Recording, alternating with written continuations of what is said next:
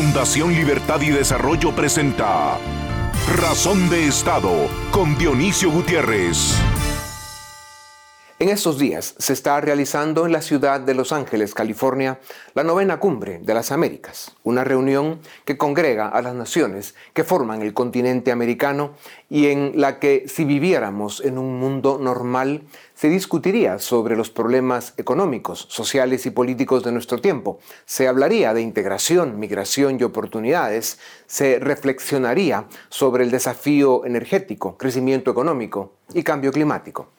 Sin embargo, lejos, muy lejos de una cumbre de ideas, alianzas y cooperación, estamos viendo un desfile de presentes y ausentes, de egos, dogmas ideológicos y mastodontes. Muy lejos de la cumbre que debió ser, estamos viendo una región desde la que se viola la norma democrática y se abusa de la ignorancia de los pueblos. Estamos viendo una región en la que la mayoría de gobiernos se aprovechan de la indiferencia que los políticos han provocado en los ciudadanos y somos testigos de cómo gobernantes autócratas incapaces y delincuentes pretenden tratar a sus votantes, vecinos o súbditos como idiotas. Si no se detiene la degradación institucional que sufre casi toda la América Latina a manos de tiranos, déspotas y bandidos disfrazados de demócratas, se llegará a un punto en que tomará más de una generación corregir y rescatar el rumbo. Las consecuencias serán graves y el sufrimiento de los pueblos mayor. Separando las muy escasas excepciones conocidas en América Latina, hoy vivimos con una derecha marcada por la incompetencia y la corrupción, con una izquierda atrapada en los dogmas ideológicos de los años 80 que padece de una peligrosa ignorancia sobre el proceso económico, diestra y siniestra, con tendencias autoritarias, ambas contaminadas de narcotráfico y protegidas por la impunidad que les ofrece el hecho de que están secuestrando los sistemas de justicia. Este siniestro rompecabezas está condenando a nuestra región a décadas de pobreza y subdesarrollo. Se debe reconocer a Uruguay, Ecuador, Dominicana, Costa Rica y Panamá, naciones democráticas, cada una con sus desafíos y amenazas, pero en este momento son las excepciones conocidas. En el resto de nuestro continente están puestas las nubes para que caiga una severa tormenta de predecibles consecuencias. De esto dan cuenta el peligroso Cantamañanas en México, una Centroamérica a la deriva, Venezuela destruida por el narcosocialismo del siglo XXI, el Perú con un presidente analfabeto, Brasil entre las llamas y el fuego, Argentina arrasada por el necio peronismo populista, Bolivia recapturada por los narcos de izquierda, en Chile, otrora faro de luz en el continente, un joven marxista en el poder apadrina la construcción de una constitución que destruirá aquella gran nación andina. Y Colombia, el gran aliado de Estados Unidos y la joya de la corona para el foro de Sao Paulo, está al borde del precipicio. Esto no es cuestión de pesimismo u optimismo, es cuestión de datos y consecuencias. El pronóstico de América Latina en este momento no es bueno. Por eso, en estos días de ferias de libro, conferencias sobre la libertad y jubileos, se escucha a escritores, filósofos y sociólogos decir que la democracia necesita Don Quijotes y Sanchos Panza, héroes de la libertad, defensores comprometidos con los valores liberales de Occidente. Esto no es hablar de un idealismo utópico, sino de la urgente e imprescindible necesidad de proteger la democracia liberal que con sus virtudes y debilidades acepta la imperfección del mundo, dialoga con los adversarios, llega a acuerdos, permite trabajar, facilita el desarrollo y trata a los habitantes de sus naciones como ciudadanos, como seres humanos, dignos y respetables. A continuación, el documental En Razón de Estado Después de las dictaduras, algunos conflictos armados internos, muerte y desolación, en los últimos años del siglo XX, América Latina empezó a experimentar con la democracia. Fueron excepciones, países como Chile y Uruguay, que consiguieron construir instituciones sólidas y articular modelos de desarrollo que empezaban a dar resultados. Fortalecer sus democracias y atraer niveles de crecimiento económico suficiente para sacar de la pobreza a millones de latinoamericanos sigue siendo tarea pendiente en América Latina. Y encima, hoy, la región está atrapada en un complejo rompecabezas de corrupción, populismo, narcotráfico, incompetencia política y élites ausentes. En los últimos dos años, a Argentina regresó el abusivo y destructivo peronismo con los Fernández. A Bolivia regresó Evo Morales, el narcopresidente de izquierda populista. Ortega consolidó su dictadura criminal en Nicaragua. En Perú ganó las elecciones Pedro Castillo, otro populista de extrema izquierda. Honduras y Chile dieron un brusco viraje a la izquierda. Los populistas Petro y Lula podrían ganar las elecciones en Colombia y Brasil. Y en México, AMLO demuele la democracia que nunca construyeron. Los demás países, con alguna que otra excepción, están gobernados por mafias conservadoras, autonombradas de derecha, que entre su corrupción, su tráfico de drogas y su cinismo, también desmantelan la poca institucionalidad democrática que se había construido. Una de las excepciones relevantes, pero que lamentablemente parece temporal, es Ecuador, que eligió a Guillermo Lazo para poner fin al correísmo que gobernó con mano dura, derroche y corrupción durante 14 años. Las expectativas puestas en Lazo eran altas y los desafíos titánicos pero heredó un país devastado en todos los ámbitos y tiene una oposición mayoritaria que controla y está dedicada a hacer fracasar al gobierno y al Ecuador. A pesar de los intentos del presidente Lazo por tender puentes en beneficio de todos. Sin embargo, pese a los graves problemas fiscales, políticos y de seguridad, el presidente Lazo ha tenido importantes logros. En sus primeros 100 días de gobierno consiguió cumplir su promesa de vacunar a 9 millones de niños y su gestión de la crisis sanitaria ha sido muy exitosa. En materia económica, el país ha conseguido atraer 5 mil millones de dólares en inversión extranjera, que generarán más de 24 mil puestos de trabajo directos. A su vez, ha logrado negociar con éxito acuerdos con el Fondo Monetario Internacional para estabilizar las finanzas públicas y mejorar el acceso al crédito en los mercados internacionales. Sin duda, para el presidente Lazo no es fácil gobernar con tantos desafíos, y en especial frente a la amenaza populista con fuertes lazos en Rusia, Caracas y otros países de América Latina, que ya forman parte de la órbita del socialismo del siglo XXI. La región necesita más estadistas como la calle de Uruguay o Lazo de Ecuador, y menos gobiernos que se dicen de derecha, pero que, con su incompetencia y su corrupción, facilitan y abren la puerta a los populismos de izquierda autoritaria, que amenazan con volver a instalarse en la región para que, como la historia lo ratifica, confirmen el viejo refrán que dice que el remedio es peor que la enfermedad. América Latina enfrenta una de las encrucijadas más importantes del último siglo. El partido se va perdiendo y las expectativas son de pronóstico reservado. Sin embargo, como la historia nos enseña, cuando las élites asumen el liderazgo que les corresponde, defienden y promueven los valores liberales de Occidente con capacidad y propuesta, y deciden rescatar la política y las responsabilidades de Estado, el futuro vuelve a brillar. Veremos. A continuación, una entrevista exclusiva en Razón de Estado. El siglo XXI está trayendo a la América Latina las consecuencias de las malas decisiones que hemos venido tomando desde finales del siglo pasado cuando, si bien logramos hacer que nuestras democracias nacieran, no fuimos capaces de consolidar las instituciones y de construir una cultura propicia para no solo fortalecer eh, nuestras democracias democráticas, eh, republicanas y liberales, sino además fuimos incapaces de construir un modelo de desarrollo que nos permitiera los niveles de crecimiento económico que, necesita la América Latina. Eh, hoy estamos viendo que la corrupción de los políticos en general, la ausencia de las élites, el populismo, se están convirtiendo en un rompecabezas que tiene América Latina en verdadero peligro. Para hablar de estos temas y sobre todo de Ecuador, porque quien nos acompaña tiene mucha experiencia en el tema, está ahora en Madrid, pero vive en Ecuador.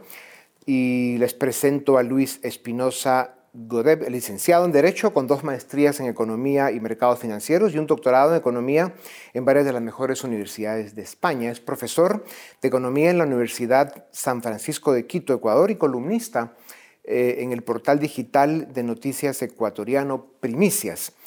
Doctor Espinosa Luis, bienvenido a Razón de Estado. Hoy está cumpliendo un año el gobierno eh, de Guillermo Lazo en Ecuador. Eh, ha sufrido un terrible bloqueo parlamentario. Él quiso tender puentes, no se entendió bien por la población.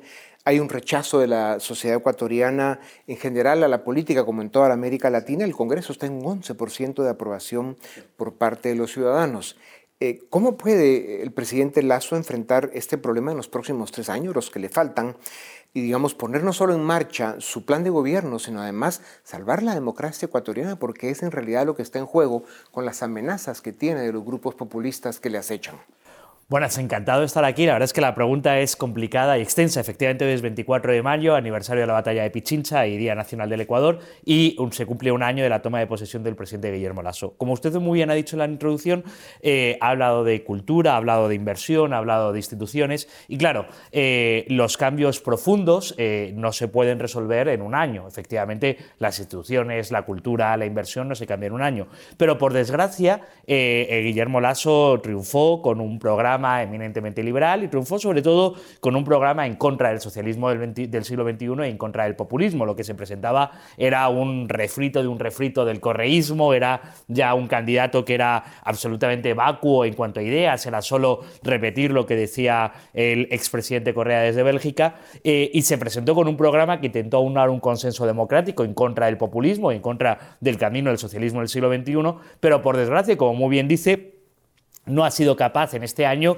ni de solucionar el problema carcelario, ni de solucionar el problema de inseguridad, ni por tanto de empezar a solucionar los problemas realmente importantes que luego ya viene el empleo adecuado. Ahora hablemos un momento, eh, doctor Espinosa, sobre, eh, digamos, lo fácil que es desde la academia o desde el periodismo el, em, digamos, evaluar y peor aún, exigir a un dirigente político, como en el caso de Guillermo Lazo, que digamos es una de las pocas excepciones que hay en América Latina, que a quien yo considero no solo un hombre decente, correcto, sino además capaz y con, con un compromiso enorme por, por, hacer de Ecuador el país con el que él ha soñado siempre. Pero eh, un país que ha sido destrozado desde todos los ámbitos, el ámbito, el ámbito económico, institucional, la democracia, donde se ha ampliado esa cultura populista por estos pueblos latinoamericanos que están eligiendo a sus propios verdugos ante todas las complejidades que vive el mundo de hoy, ¿cómo es posible que un grupo político que llega con tantas dificultades al poder logre la transformación? Yo, en eso estoy muy de acuerdo y estoy muy de acuerdo en un triple sentido. En primer lugar, en Ecuador se dice mucho esa frase de una, una cosa es tocar con guitarra, otra con violín. Una cosa es tatarear, otra cosa es hacer un concierto. ¿no? En segundo lugar, yo intento rehuir, yo siendo académico y yo siendo columnista y estando en el mundo de la opinión pública, intento rehuir de la idea de la torre de marfil, de saber cómo creemos que debería ser, porque otra cosa es la realidad. Y creo que además hay un tercer problema y es el problema de América Latina, que eso se acaba transformando en el populismo, en creer que va a venir un presidente salvador y que simplemente la figura de un nuevo presidente salvador lo va a cambiar. Sin embargo, sí creo que hay cosas que se prometieron en campaña que se podrían haber cumplido. Eh, la reducción del gasto público es eminente. O ni siquiera podemos tener que empezar a hablar de la reducción del gasto público. Tenemos que hablar como mínimo de la mejora de la eficiencia del gasto público, que a mí me parece un tema todavía más importante del que los liberales solemos hablar poco y los socialistas suelen hablar poco, porque siempre hablamos de cuánto gasto público hay, pero hay algo todavía más importante y es que también se gasta el gasto público, porque con el mismo gasto público podríamos hacer muchísimo más en lugar de hacer muchísimo menos. Y de ese tipo de temas, una lucha lucha contra la corrupción decida. Yo no creo que el presidente Lasso sea una persona deshonesta ni poco corrupta, pero sí creo que luchar contra la corrupción es muy complicado. Otra vez, no es solo cuestión de un gobierno, de un grupo de personas, tiene que ser un compromiso social. Ya, Luis, ¿cómo gobiernas eh, una nación? Y esto se aplica, si no a toda, a casi toda la América Latina. ¿Cómo se gobiernan estos países em, cuyos modelos políticos se han construido precisamente para la corrupción, para que no pase absolutamente nada de lo que tiene que suceder en los países para que se desarrollen y se hace muy difícil. Y peor, aún en estos tiempos en los que América Latina viene pues, combatiendo, enfrentando, tratando de evitar que sea arrasada por estos movimientos populistas de extrema izquierda, autoritarios, corruptos, muchos de ellos aliados con el narcotráfico, etcétera. Eh, ¿Cómo gobiernas una nación de esa? Si, por ejemplo, nos ponemos muy técnicos y hablamos del gasto público, que por supuesto, ¿cómo no va a querer uno que, los gobiernos sean responsables fiscalmente? Pero puede un gobierno en las circunstancias eh, que tiene Guillermo Lazo, eh, por ejemplo, ser demasiado técnico en un tema como el gasto público y poner a la población aún más en su contra. Eh, estoy completamente de acuerdo con eso, además por un doble motivo. El primer motivo es que eh, una, lo urgente no nos permite ver lo importante. Entonces estamos permanentemente luchando contra lo urgente, luchando pues ganar contra una guerrilla, luchando ganar contra el socialismo del siglo XXI, al menos sobrevivir a estas cosas, pero no podemos hablar de lo importante y es cómo mejoramos las leyes de inversión y demás. Pero al final de lo urgente, lo urgente, como no hablamos de lo importante, nunca tenemos el progreso real. Y además hay un segundo problema. Eh, la conversación la estamos teniendo sobre el gobierno de Guillermo Lasso y efectivamente el gobierno de Guillermo Lasso podría hacer otras cosas muy distintas, pero hay temas mucho más profundos que nos van a eh, inversiones, que nos lleva a instituciones, que nos lleva a valores, que va mucho más atrás y esos son cambios en el largo plazo que se ven transformados. Entonces, estamos permanente hablando, hablando de la coyuntura y no nos permite hablar de la estructura, estamos hablando de lo urgente y gran parte de América Latina, ahora en los 200 años de la independencia de Ecuador, nos pasamos 200 años hablando de lo urgente y no hemos hablado de lo importante. Mira, Luis, y mm, como el caso de tantos países en América Latina, otra vez Ecuador también necesita hacer algunas reformas eh, políticas importantes, ¿no? Su ley electoral y de partidos políticos, eh, la ley eh, de todos los temas de compras, contrataciones, la administración pública, que eh, Rafael Correa, el expresidente populista del Ecuador, digamos, fue em, organizando un gobierno pues hecho para eso, ¿no? para la corrupción, para hacer programas clientelares, para ir capturando la democracia y destruyendo su sistema electoral. Sí, y además eh, fue un proceso, hay que empezar por el principio, por la, por la propia Constitución, ¿no? Esa idea del nuevo constitucionalismo que están sufriendo ahora mismo en Chile, pero que han sufrido en Ecuador, y que sigue hablando, porque ahora Petro en Colombia vuelve a seguir hablando de lo mismo, ¿no? De, de transformar todo desde la Constitución. Esos problemas están de manera profunda esto, porque además el proyecto correísta fue bastante coherente y bastante articulado. Ellos cambiaron desde la Constitución hacia abajo con un discurso de vamos a renovar el país, pero en realidad un discurso explícitamente para transformar la sociedad y para favorecer la corrupción, que se favoreció de manera eh, generalizada y fue, fue común eh, en su gobierno. ¿no? Entonces, eh, efectivamente, deshacer o rehacer, porque es que ni siquiera tenemos que rehacer, tenemos que deshacer todo lo que se hizo, mal los últimos 10 años y luego empezar a rehacer y eso es muy complicado más cuando no tienes mayoría en la Asamblea. Mira, Luis, y no hay que olvidar que Rafael Correa, además de ser un político corrupto, antidemocrático, que quiso cambiar la constitución para perpetuarse en el poder, el hombre deja por un momento la presidencia cuando los precios de las materias primas caen y él sabía que iba a haber no solo en Ecuador sino en América Latina pues un ciclo de vacas flacas como decimos y que la economía iba a tener problemas serios. Él de forma muy mañosa se aleja un tiempo de la presidencia pensando en que iba a poder dejar a algunos de sus pupilos y de sus subalternos controlando eh, su feudo para luego el regresar en una época en la que regresaran los precios de las materias primas para ya quedarse para siempre. Eh, él al final salió huyendo de la justicia ecuatoriana porque es un prófugo de la justicia. Eh, Bélgica le acaba de confirmar el asilo político. ¿Crees tú que regresa Correa a Ecuador? No, no, vamos a ver. Primero vamos a criticar a Bélgica, que es un país que tiene mucha afición a considerar asilo político a prófugos de la justicia de distintos países, como los independentistas catalanes españoles y ahora a algunos etarras españoles y ahora también tiene a, Correa. Eh, no creo que Correa eh, yo creo que él cree que va a volver a regresar a Ecuador, pero no creo que vaya a regresar a Ecuador, entre otras cosas porque Ecuador es un país muy joven en el que los más jóvenes, 10 años después, ya, ya, ya se olvidan. Además, ya está muy desprestigiado, su vicepresidente está en la cárcel su ex vicepresidente, luego presidente, que fue Lenín Moreno, le dio la espalda y se viró completamente, pero yo no creo ni siquiera que debamos seguir hablando de él, o sea, yo creo que es una figura nefasta, una figura del pasado, y está condenado a su propia condena, que es estar en un ático desde Bélgica haciendo unos vídeos de YouTube diciendo cómo debería ser el mundo, pero en el fondo es, es, la, la profundidad de un fracaso. Es curioso porque nos olvidamos de estas figuras, nos olvidamos de los últimos años de Chávez que fueron bastante patéticos, nos olvidamos de la situación actual de los podemitas en España, ahora, ahora Iglesias, Monedero, se han quedado en una situación bastante patética porque en el pecado está la condena, ¿no? En el pecado está la condena y ya, ya ellos han terminado consumidos por ellos mismos, ¿no? Sí, en todo caso, si Correa regresa al Ecuador, pues deberían de mandarlo a alguno de los bajos en alguna de las cárceles ecuatorianas, que las dejó, por cierto, destrozadas. Y, además porque es el, uno de los grandes responsables ¿no? de la debacle latinoamericana y de la pérdida de fuerza de nuestras democracias.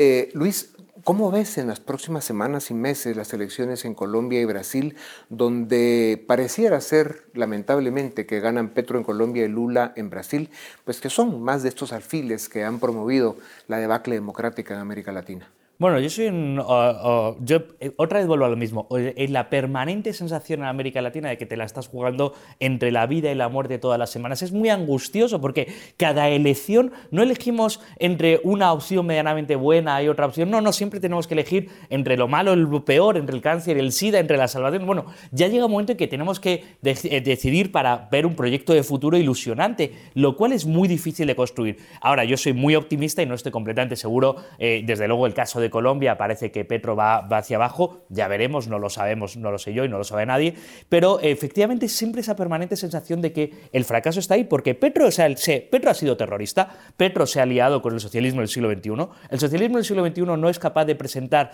no ya eh, una idea de futuro, sino ningún eh, caso de éxito, es decir, Colombia, Bolivia, Venezuela, por supuesto, Honduras, Cuba, todos los países donde donde han, donde han gobernado, Argentina, han resultado en el más rotundo de los fracasos y sin embargo con el mismo programa y las mismas ideas vuelven a estar en el filo de volver a ganar. Entonces es muy desesperante, muy cansado volver a estar en, este filo. Y por tanto, claro, al final qué ocurrirá, pues no sabemos ni quién ganará las elecciones ni qué programa podrá aplicar, porque el programa del socialismo del siglo XXI se arruina. Hay que recordar que Petro además fue expulsado de la alcaldía de Bogotá por mala gestión. O sea, aún con ese historial en la misma Colombia, sigue estando ahí, porque las ideas que prometen son muy esperanzadoras y pueden prometer mucho. los pueblos latinoamericanos nos están sorprendiendo, tendrán que despertar. Luis, hablamos de izquierdas y derechas, pero realmente vivimos eh, un ciclo, porque eso es lo que es la vida, un conjunto de ciclos, en el que eh, América Latina eh, está en un campo de batalla en el que de un lado debieran estar, porque no están, a menos que hay dos o tres excepciones en América Latina, sin mucho, los demócratas liberales, y del otro lado, pues los populistas de izquierda eh, eh, autoritarios, normalmente corruptos y con demasiada frecuencia aliados al narcotráfico. Pero una de las razones por las que se ha fortalecido tanto eh, ese populismo autoritario de izquierda es por la corrupción de los que se dicen de derecha. En América Latina, en muchos de nuestros países han llegado pues, gobiernos, eso, ¿no? conservadores o ultraconservadores, que de liberales tienen poco, de demócratas menos, y normalmente son corruptos y con demasiada frecuencia narcotraficantes. Entonces, este ambiente pues, ha generado esta descomposición que vive la América Latina, y es la que básicamente está condenando no solo a nuestras democracias, sino a millones de latinoamericanos a un futuro próximo pues, muy lamentable. Claro, es que eh, hay, a mí una, una, estadística que me gusta mucho ver es la de la confianza. Son, ciudadanos que ya no creen en nada, no creen en el gobierno, no creen en la asamblea, no creen en la justicia, porque efectivamente les ha dado motivos para que no crean en nada. Y efectivamente se termina en un todos son iguales o qué más da si todos terminan. Y ante esa desconfianza y entre ese no creo que realmente ninguno me vaya a ayudar en nada, la alternativa cuál es el que me prometa más y de manera más fácil. Porque al menos el que me promete más me, está vendiendo una ilusión que creo que va a poder hacer. Claro, la realidad de América Latina es, eh, la realidad de Ecuador, otros muchos países, que salir de la situación actual va a llevar décadas de esfuerzo y va a llevar transformaciones profundas. Pero eso nadie lo puede decir en público y no se gana unas elecciones diciendo esto. Y cuando hablas de décadas de esfuerzo, eh, un elemento que es fundamental es el proceso cultural, ¿no? el aprendizaje de los ciudadanos en lo que respecta a lo que toma, a los sacrificios y el trabajo. Que toma construir una democracia con instituciones sólidas que garanticen no solo las libertades y los derechos civiles de los habitantes, sino también la consolidación de un Estado de Derecho, la división de poderes, etcétera, lo que hace, digamos, eh, el único modelo político que ha dado algunos resultados muy aceptables en la historia de la humanidad, que no es perfecto, que tiene problemas, pero es el menos malo de todos, ¿no? Claro, pero cuando una persona es pobre, eh, la separación de poderes, que es un concepto que a los académicos nos puede gustar mucho, queda muy lejana, queda muy lejana de mi realidad actual, queda muy lejana de mis problemas, que yo tengo que hablar de cómo voy a comer esta tarde o tengo que hablar de la enfermedad y de cómo, cómo lo vamos a solucionar. Entonces, tenemos un problema en de, otra vez, que los objetivos a corto plazo, comer esta semana y voy a hacer, se contraponen con los objetivos a largo plazo, porque si realmente quiero prosperidad a largo plazo, necesito institucionalidad, necesito... Y entonces, tenemos dos discursos que se contraponen, lo que necesito ahora, lo urgente, y lo que quiero eh, para el largo plazo. Claro, y eso, Luis, nos lleva a la discusión del modelo de desarrollo, ¿no? porque al final de eso se trata, y en esa tribuna hablamos mucho de ese tema. Un modelo de desarrollo necesita tener pues, las dos caras de, esa moneda, las dos dimensiones fundamentales de un modelo de desarrollo que son la política y la economía. Y entonces la gran pregunta siempre, y que esa es muy importante para los académicos, es ¿qué viene primero? ¿Un crecimiento económico fuerte que cree oportunidades o tener las condiciones políticas que permitan el crecimiento económico por la capacidad que tiene de atraer inversiones, la creación de oportunidades, la generación de impuestos, etcétera. ¿Qué viene primero, según tú? Yo, yo, diría que primero vienen dos cosas anteriores. Primero vienen instituciones y, antes que antes vienen los valores. Pero las instituciones te las da la política. La, política te puede, la política son las reglas, cómo jugamos esas reglas de juego, pero las reglas de juego son previas a la política misma.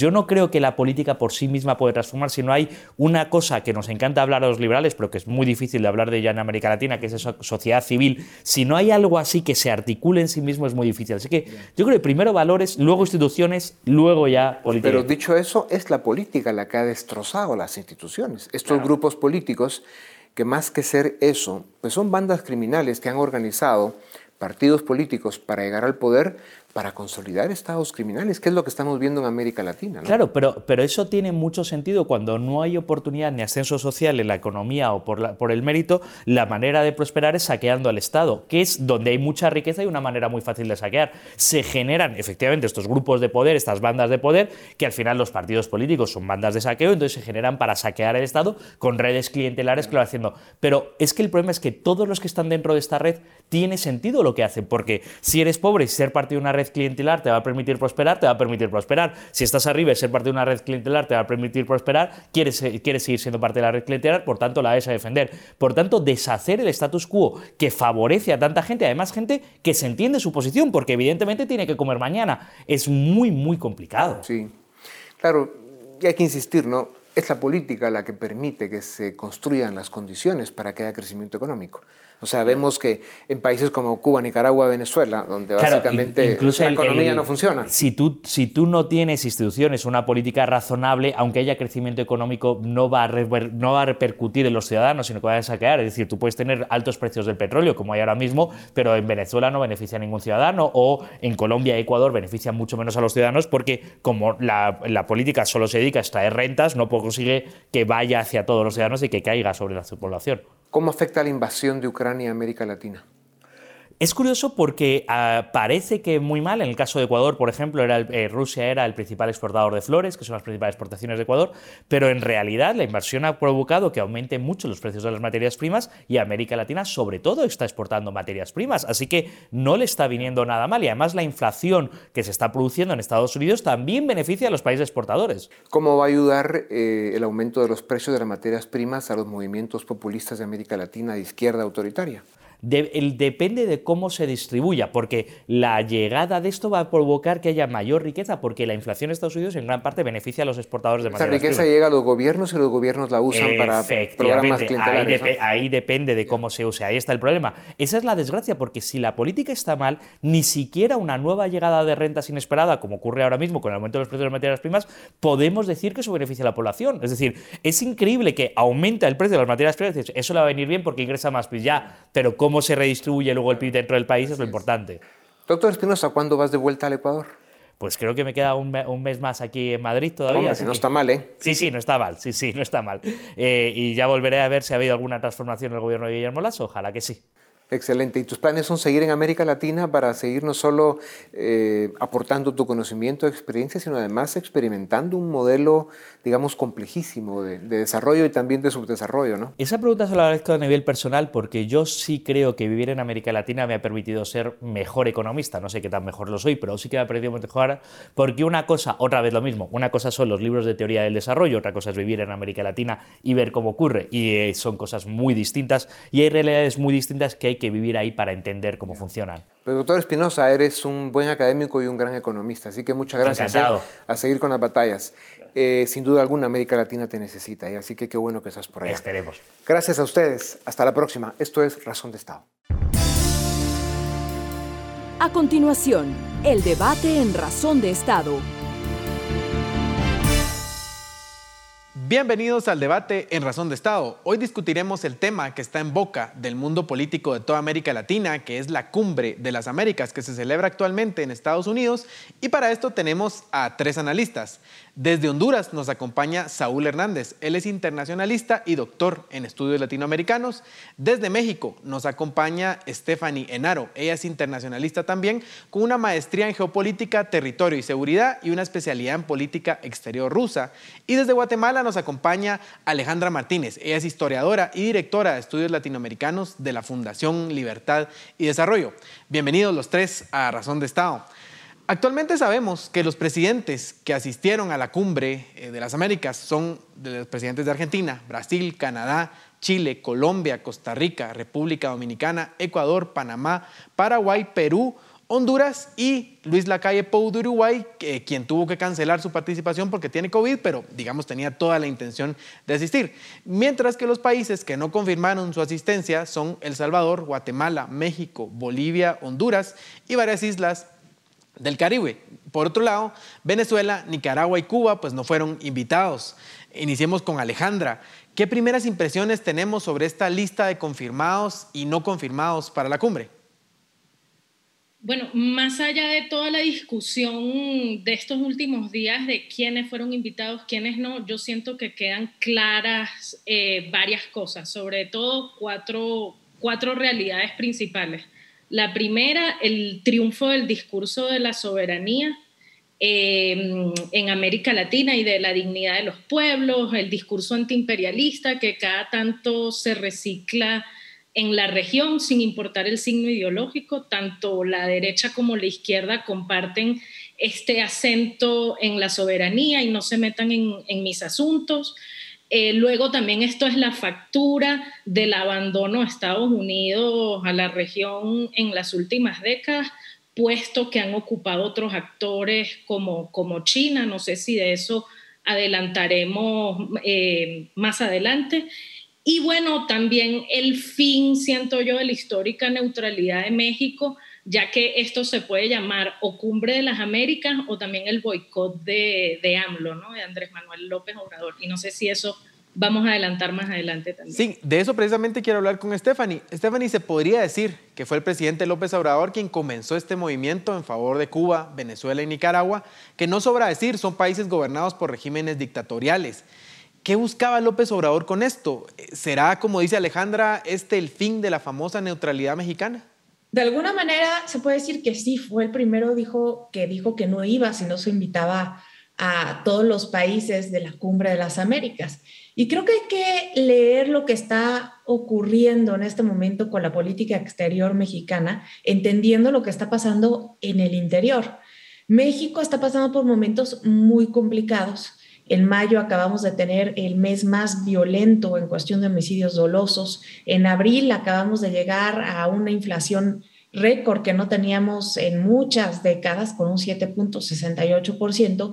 Y de alguna manera esta rebelión a Estados Unidos enciende el nacionalismo mexicano y sirve para capital político justo cuando acabamos de pasar elecciones de seis gubernaturas en México ya con esto el gobierno del presidente López Obrador estaría gobernando 22 de 32 estados y por supuesto, en lugar de estar hablando de los problemas domésticos, estamos hablando sobre si se iba o no a la cumbre y de quién va y quién no va.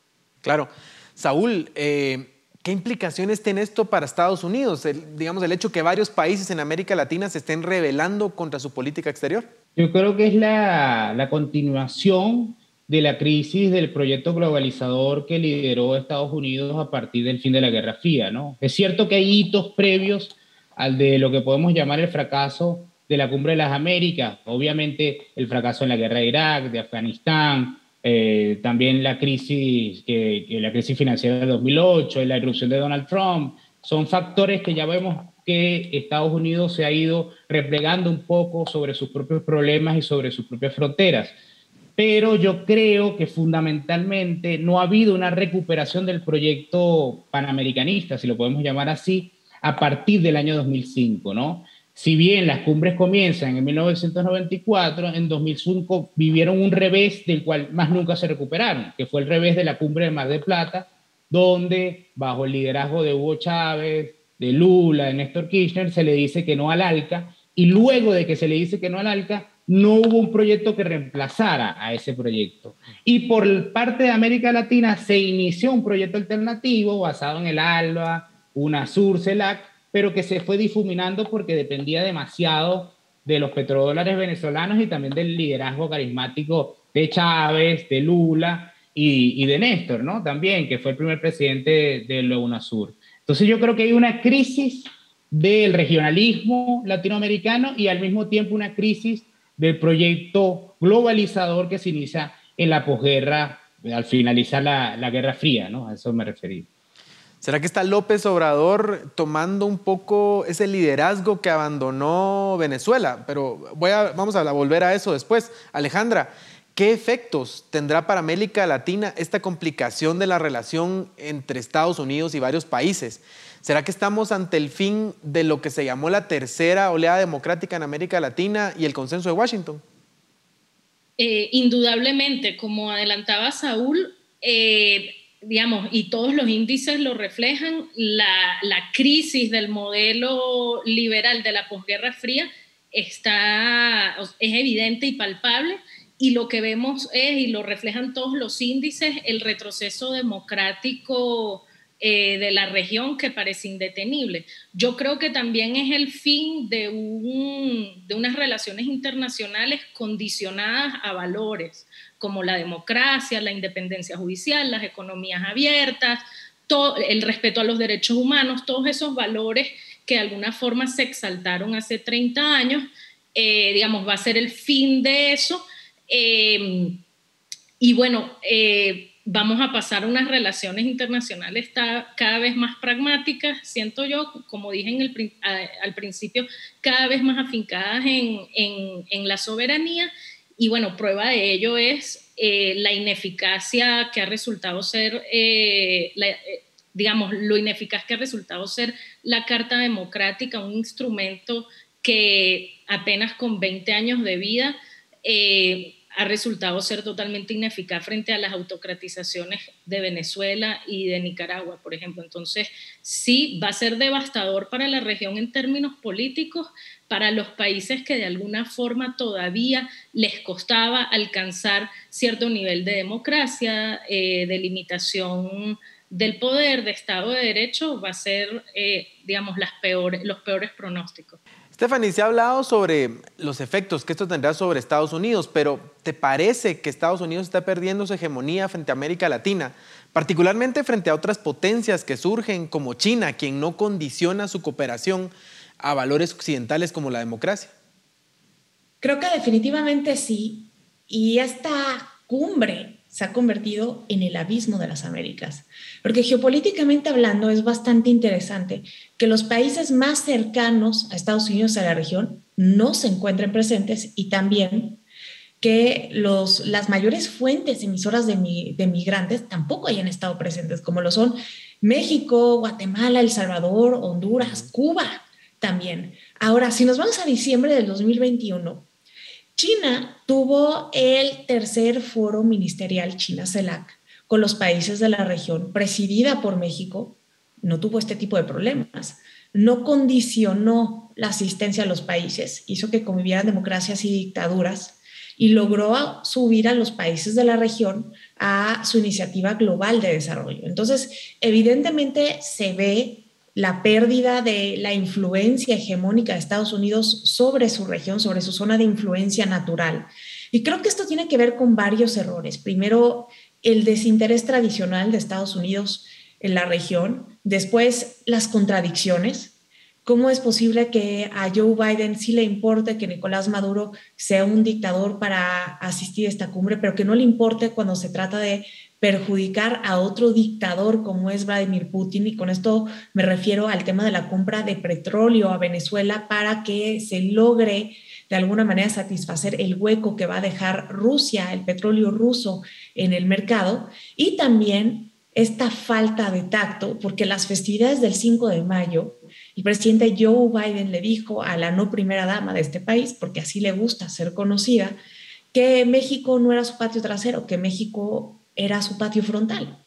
Pero ya estamos viendo que México no es su patio, que México es un puente y esta vez el puente no bajó. Ahora también creo que esto es conveniente porque por primera vez en la región coinciden 10 gobiernos populistas de izquierda. Ojo, no todo gobierno de izquierda es populista, sin embargo, estos 10 sí, y al finalizar el año podrían ser 11 si Lula es reelecto en Brasil. Saúl, eh, Cuba, Venezuela y Nicaragua son la manzana de la discordia en esta cumbre de las Américas. ¿Qué implicaciones tiene que haya países en la región que todavía hoy siguen defendiendo y legitimando a gobiernos que son autoritarios y violadores de derechos humanos? Bueno, eso es muy lamentable, ¿no? Eh, eso quiere decir que América Latina todavía no tiene eh, a la democracia como un valor fundamental en su política exterior, ¿no? Había una cosa que quería decir también con respecto a eso. No es la primera vez que México asume la neutralidad en, en estas tensiones regionales, ¿no? Si uno piensa en 1954, cuando la cumbre que se da en Caracas, la cumbre panamericana, la cumbre de las Américas, eh, México y la Argentina de Perón votaron en contra de la declaración que condenaba a la Guatemala de Jacobo Arbenz. Y también en 1962, cuando Cuba es expulsada de la Organización de Estados Americanos, los únicos dos votos en contra son los de Cuba y los de México. Entonces, la doctrina Estrada ha estado presente y a veces ha llevado a México a tomar decisiones que no siempre van con los valores que nosotros compartimos y que creemos que en el siglo XX deberían ser los valores de todas las políticas exteriores. Y quería decir algo más también. A partir de 1994, que se da esa primera cumbre, eh, con Bill Clinton, vemos un desplazamiento progresivo de Estados Unidos como el principal socio comercial de los países de la región. Paradójicamente, con esa iniciativa, a partir precisamente de 1994, China comienza a copar en las balanzas comerciales de todos los países un lugar importante. Y si uno ve América del Sur, China es el principal socio comercial de todos los países, salvo Ecuador, Colombia y bueno, lo de Venezuela no nos ve muy bien las cifras con esto de lo, que, lo que está ocurriendo actualmente, pero salvo Ecuador, Colombia y posiblemente Venezuela, todos los demás países tienen a China como el principal socio comercial en América del Sur y eso lo diferencia radicalmente con el Triángulo Norte y Centroamérica en general, que tienen a Estados Unidos como principal socio comercial. Claro, y eso, digamos, tiene, es en parte mucho de lo que estamos viendo hoy, ¿verdad? Tiene, da una explicación a la política exterior de muchos de estos países. Alejandra, la mayoría de países que no confirmaron su asistencia a la cumbre lo hacen en protesta por la no invitación a las dictaduras en Cuba, Venezuela y Nicaragua, pero ese no es el caso de Guatemala y El Salvador. ¿Qué sabemos de estos dos países? Sí, antes de contestarte la pregunta, quería hacer una precisión sobre lo que dijo Saúl de la neutralidad de México. Yo opino todo lo contrario, más bien es una clara posición ideológica disfrazada de neutralidad, porque a mí no me vengan a decir que la CELAC, el ALBA, UNASUR y Petrocaribe son neutrales. Hay un claro posicionamiento ideológico allí. Entonces, este corrimiento de AMLO hacia ese eje más bien acaba con esa neutralidad histórica eh, de México. Eh, con respecto a la pregunta de Guatemala y El Salvador, sí, estos dos son países eh, del Triángulo Norte que no asistieron a la cumbre. Em, sin embargo, hay otra cosa, yo no descartaría del todo el boicot de AMLO en esta posición de, de Yamatei y de Bukele, porque recordemos que hace un mes AMLO vino a Guatemala y a El Salvador a sostener reuniones bilaterales con, con, cada uno de los presidentes. Digamos, no descartaría esa opción de por medio. Sin embargo, los argumentos que esgrimieron es, por su lado, Bukele, las relaciones con Washington han estado muy tensas desde que Estados Unidos se pronunció eh, con preocupación por el tema de violaciones a derechos humanos, con toda esta avanzada contra las pandillas que ha adelantado Bukele en El Salvador, y en el caso de Guatemala, por la posición de la Embajada de Estados Unidos con el nombramiento de la fiscal general eh, de Guatemala. Entonces, eh, no son exactamente las razones de estos rogue states, de la invitación a estos rogue states, Cuba, Nicaragua y Venezuela, pero digamos, sí, de nuevo, por eso decía yo al principio que lo que se pone en evidencia es un acento en el tema de la soberanía. No se metan en mis asuntos. Stephanie, aprovechando que estás desde México, no sé si quisiera romper el empate entre el debate que tenían Alejandra y Saúl respecto a, la neutralidad mexicana, que hablamos un poco de eso, pero si quisieras ahondar en el tema. Justamente, justamente estaba esperando el turno, ¿no? Tenía que hacerle honor a mi nacionalidad y creo que hay dos cosas muy importantes que hay que resaltar. Primero es que la doctrina Estrada, que es la que actualmente se apega a esta administración, fue la doctrina de la era revolucionaria del PRI, ese gobierno, ese, ese partido que gobernó México durante 70 años, que era una dictadura perfecta. Entonces, prácticamente México dice, yo no me voy a meter en asuntos ajenos para que tampoco se metan en los míos, porque pues estaban haciendo las cosas muy mal aquí el PRI y no querían que les dijeran nada. Y de alguna manera se sigue usando de esta manera, ¿no? Se habla de una posición de neutralidad para disfrazarla de otra manera. En esta administración lo hemos visto en temas bastante importantes, ¿no? Por ejemplo, cuando no se condena a la administración de Nicolás Maduro por los abusos de derechos humanos, pero sí se le da asilo político a Evo Morales, ¿no? Entonces, de alguna manera, es una neutralidad selectiva. Ahora, el tema de Cuba debe ser visto con mucha cautela. Si analizamos la posición geopolítica mexicana, tener una buena relación con Cuba es vital, porque es una isla que puede bloquear el tránsito en el Golfo de México. Entonces, por supuesto que se tienen que tener buenas relaciones para contar con esta ventaja geopolítica, pero siempre ha sido el símbolo de la rebeldía mexicana ante Estados Unidos. Y con esto me acuerdo mucho de una frase del expresidente López Portillo, que fue presidente de México en la década de los 80, que él decía que ante los poderosos lo único que le quedaba a los débiles era el respeto. Y creo que México sigue jugando a esa carta del respeto en tiempos bastante cruciales, porque la democracia a nivel global está en su punto más bajo. Solamente el 6% de la población a nivel eh, global vive bajo una democracia plena y este realineamiento obviamente nos podría hablar de algo más como un acercamiento a China tenemos que el canciller mexicano ha, hablado muy bien de China desde hace mucho tiempo, desde su juventud. Siempre ha dicho que México se debería de acercar más a China. Y en el informe de gobierno antepasado, pues México le dio las gracias a China antes que Estados Unidos por las vacunas. Y creo que eso puede ser una gran... Eh, pues una gran, un gran indicador de lo que está ocurriendo en este momento. Totalmente. Me queda un minuto, pero no quisiera irme sin hacerles esta pregunta. Eh, hay análisis, y entre los que ustedes hacen también, que dicen que Estados Unidos tiene una política poco consistente con América Latina y eso le ha hecho perder liderazgo en la región. ¿Están ustedes de acuerdo con esto? ¿Se puede tener hoy una política coherente con ciertos valores occidentales como la democracia cuando tenemos tantas amenazas tan distintas en el mundo? Eh, si quieren, eh, arranquemos con Saúl y vamos Alejandra y Stephanie. Sí, yo creo que no ha habido coherencia en los últimos años en la política exterior norteamericana, pero bueno, es que vienen de Donald Trump, ¿no? Tampoco se les puede exigir demasiado. De hecho, el embajador en la OEA aún no recibe la aprobación del de, embajador de la OEA de los Estados Unidos no recibe la aprobación del Senado norteamericano. Y había una cosa que quería, con esto concluyo, decir que es una cifra que para mí materializa que si bien no hay coherencia de política exterior con los Estados Unidos porque vienen de Trump, de parte de los mismos latinoamericanos, no hay proyecto tampoco de integración que sea coherente. De todo el comercio de América Latina, solo el 19% es intrarregional.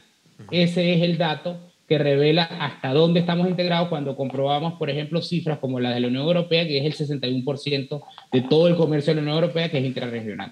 Alejandra. Yo solo muy rápido, una cosa es coherencia y otra cosa es eficacia. En la Guerra Fría, la política exterior de Estados Unidos se podía decir que era coherente, pero bueno, la eficacia era relativa, ¿no? Por todas las dictaduras, etc. Hoy tienen un approach distinto según cada región, pero, digamos, hace que la coherencia se pierda un poco. Entonces estamos entre estas dos, entre estos dos extremos, o somos coherentes o somos eficaces. Al final, difícil ser las dos. Cierro con Stephanie. En la política no hay amigos, solo hay intereses. Y a Estados Unidos le interesa no tener más migrantes. Por eso está cooperando de esta manera con la región, porque creo que se ha dado cuenta que América no solamente es un país. América es un continente que está interconectado y lo que le afecta al sur, tarde que temprano le afecta al norte.